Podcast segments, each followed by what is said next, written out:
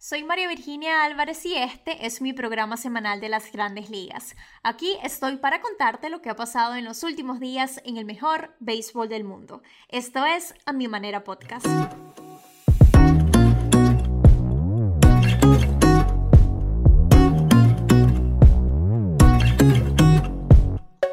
Comenzamos con algunas de las victorias del día de ayer.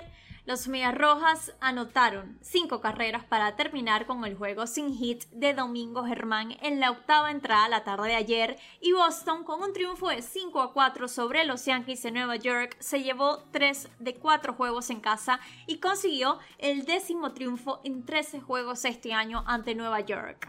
El equipo de Alex Cora es uno de los mejores en la actualidad y están de primeros en la división este de la Liga Americana, mientras que los Yankees aún no han podido encontrar consistencia en la segunda mitad de temporada. Están nueve juegos debajo de los Medias Rojas. Los Astros de Houston, también líderes en su división, vencieron el domingo 3 a 1 a los Rangers de Texas, equipo que acumuló 12 derrotas en fila. Y los Mets superaron el domingo 5 a 4 a los Azulejos de Toronto en el exitoso debut del abridor Rich Hill con Nueva York. Por otra parte, por si no lo sabes, conocidos como los indios de Cleveland desde 1915, el equipo anunció el cambio de nombre el viernes a través de su cuenta de Twitter y a partir de la próxima temporada serán llamados los guardianes.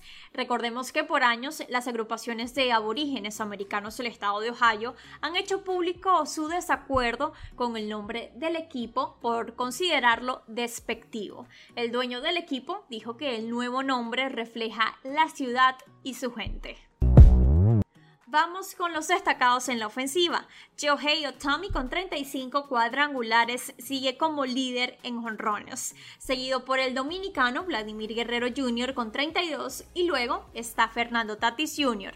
El dominicano llegó a 30 jonrones el domingo por primera vez en una temporada y según MLB.com le tomó 82 juegos para llegar a 30, la menor cantidad de encuentros necesitados para llegar a esa marca para un jugador de su edad o menor. Recordemos que Tatis Jr. tiene solo 22 años. Vamos a destacar también a Nelson Cruz porque el dominicano conectó un jonrón en su debut con Tampa Bay el viernes por la noche.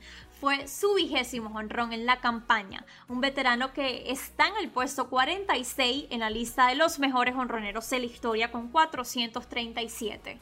Por su parte, Pira Alonso conectó nuevamente un jonrón para ayudar a la victoria de su equipo y parece estar encendido luego de ganar el Home Derby. Y Rafael Derbez está teniendo una gran temporada, por lo que no podemos dejar de resaltarlo, sobre todo porque el fin de semana llegó a 100 cuadrangulares en grandes ligas y se convirtió en el tercer jugador en la historia de los Medias Rojas en alcanzar esta cifra antes de cumplir los 25 años. Y por cierto, es en empujadas en la Liga Americana con 80. En la lista de lesionados tenemos que los Dodgers colocaron el domingo al jardinero Mookie Betts en la lista de lesionados de 10 días. Por su parte, los rojos colocaron al jardinero derecho Nick Castellano y Trevor Rogers de los Marlins de Miami también fue incluido en la lista de lesionados del equipo. Y para los venezolanos, Salvador Pérez conectó cuadrangular dos días consecutivos y llegó a 23 honrones en el año. Miguel Cabrera conectó el hit 2933 de su carrera, superando a Willie Killer y se ubica en el puesto 37 de todos los tiempos. Y siempre es bueno recordar aquí que está a solo 6 honrones de los 500. Tu cupita Marcano ahora vestirá la camiseta de los Piratas. José Altuve sigue demostrando su poder y ya tiene 23 cuadrangulares. Y hablando de Houston y venezolanos, destacamos aquí al derecho Luis García, lanzador que está teniendo una temporada dominante y abrirá el juego de hoy. Y Germán Márquez también lanzará esta noche ante los Angelinos, equipo que tendrá como abridor a Yohei Otami. Así amanece la tabla de posiciones hoy 26 de julio. En el este de la Liga Americana, los Medias Rojas están de primeros con marca 61-39. En la división central, los Medias Blancas de Chicago siguen en la punta con marca 59-40 y en la división oeste, como siempre, los Astros de Houston con marca 61-39 con esa poderosa ofensiva. Ahora, en el este de la Liga Nacional, los Mets de Nueva York están de primeros con marca 52-44. En la división central, los cerveceros con marca 58-42. Y en la batalla de la división oeste y la nacional, los gigantes de San Francisco siguen en la punta con marca 62-37. Kike Hernández de los Medias Rojas y Chris Taylor de los Dodgers de Los Ángeles fueron anunciados como los jugadores de la semana. Ahora, la fecha límite de cambios es el próximo viernes, por lo que se espera que sea una semana movida.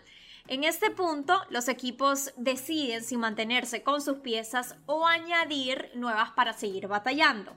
Tenemos que cada vez es más fuerte el rumor de la llegada de Trevor Story a los Yankees. Los Marlins apuntan a ser un equipo vendedor. Los Mets de Nueva York tienen varias zonas para mejorar, especialmente en el montículo, luego que Jacob de Grom fuera a la lista de lesionados y que Carlos Carrasco aún no esté listo para regresar.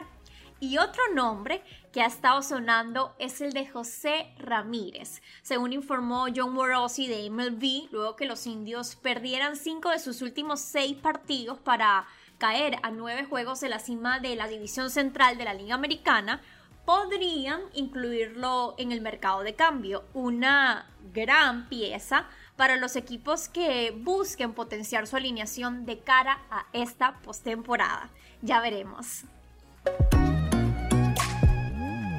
Y para terminar, no había tenido la oportunidad de resaltar el juego del martes 20, Orioles versus Tampa Bay, que contó con un equipo de transmisión exclusivamente femenino. Por primera vez en la historia, cinco mujeres se unieron en la transmisión de la semana de MLB en YouTube. Avances que sí han tardado, pero que están ocurriendo y se aplauden porque fue magnífico. Hay que, por supuesto, seguir creando estas oportunidades juntos, mujeres y hombres. Así me despido hoy. Gracias por escucharme. Esto fue A Mi Manera Podcast.